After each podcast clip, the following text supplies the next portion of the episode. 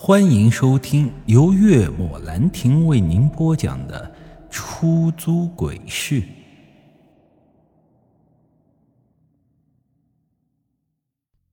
然后我就将这事和林德贵说了一下，他眉头一皱，说道：“嗯，不对，如果他死了的话，那根本就寻不到他的气息。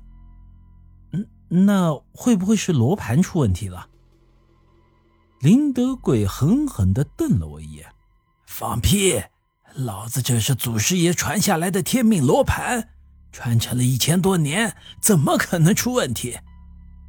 然后他看向灵堂中，对我说道：“人开棺了，赶快去看看是与不是。那人家不得把我给扔出来啊？”林德贵瞟了我一眼：“哼，不去也行。”既然那王八蛋死了，那你就替他背锅吧。那这事儿我可不干，老子也是受害者，凭什么替他背锅呀？于是我就向着里面走去，穿过人群，我来到了灵堂，趁机摸到了棺材边，站在了人群里。身旁的人一脸懵逼的看向我：“你谁啊？”我脸不红心不跳的开口说道。呃，我是刚想着编个什么理由搪塞一下，这棺盖瞬间就被打开了。我赶紧往里看了一眼，确实是那老头死得很安详，跟着睡着了似的躺在了里头。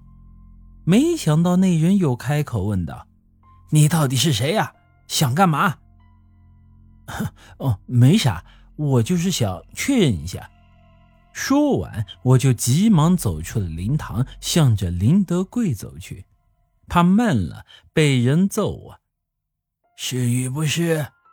刚走到他身边，他就开口问我。我点了点头，没错，就是他。这不可能呢！林德贵眉头皱得更深了。沉默片刻之后，他再次开口：“看来……”这一次是遇上高人了，他绝对没死，不然这罗盘根本就不会有反应。难道是借尸还魂？林德贵双眼瞪得老大，一副不敢相信的样子。我一脸茫然，根本就听不懂他在说什么。出村子的路上，林德贵一直沉默不说话。上车后，我犹豫了半天，最终才问道：“，林大爷，那我现在应该怎么办？”他这才回过神，盯着我看了一阵，说道：“嗯，最好的办法就是找一只阴灵犬保护你，否则啊，你活不过今晚。”听他这么一说，我当即手一抖，连忙问道：“去哪找？我怎么没听说过这种狗？”没时间跟你解释了，我得赶快回去聚香火，否则老子就大难临头了。将林德贵送到观音庙后，他给了我一根奇怪的木头，只有拇指大小，浑身漆黑。他跟我说：“拿着这根木头去狗市。”只要有狗不怕这个木头，那就是阴灵犬了。有阴灵犬在，至少能保我三个月之内没有性命之忧。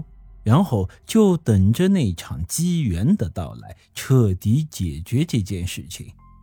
看他那副焦急的模样，我也没有再好多问，直接就开车进了市区，向着狗市驶去。就在我住的地方，相隔一条街外有一个宠物市场，在那里基本都是卖狗啊、猫啊之类的。我觉得在这里找英灵犬再适合不过。把车停在了门口，我就走进了市场内。不得不说，这里确实是有很多的猫和狗。刚迈进宠物市场，顿时就闻到了一股难闻的腥味。强忍住这股子不适，朝着牌子上所标示的犬区走去。还没走进犬区，我就听到了各种各样的狗叫，还有各种砍价挑狗的人。本集已经播讲完毕，欢迎您的继续收听。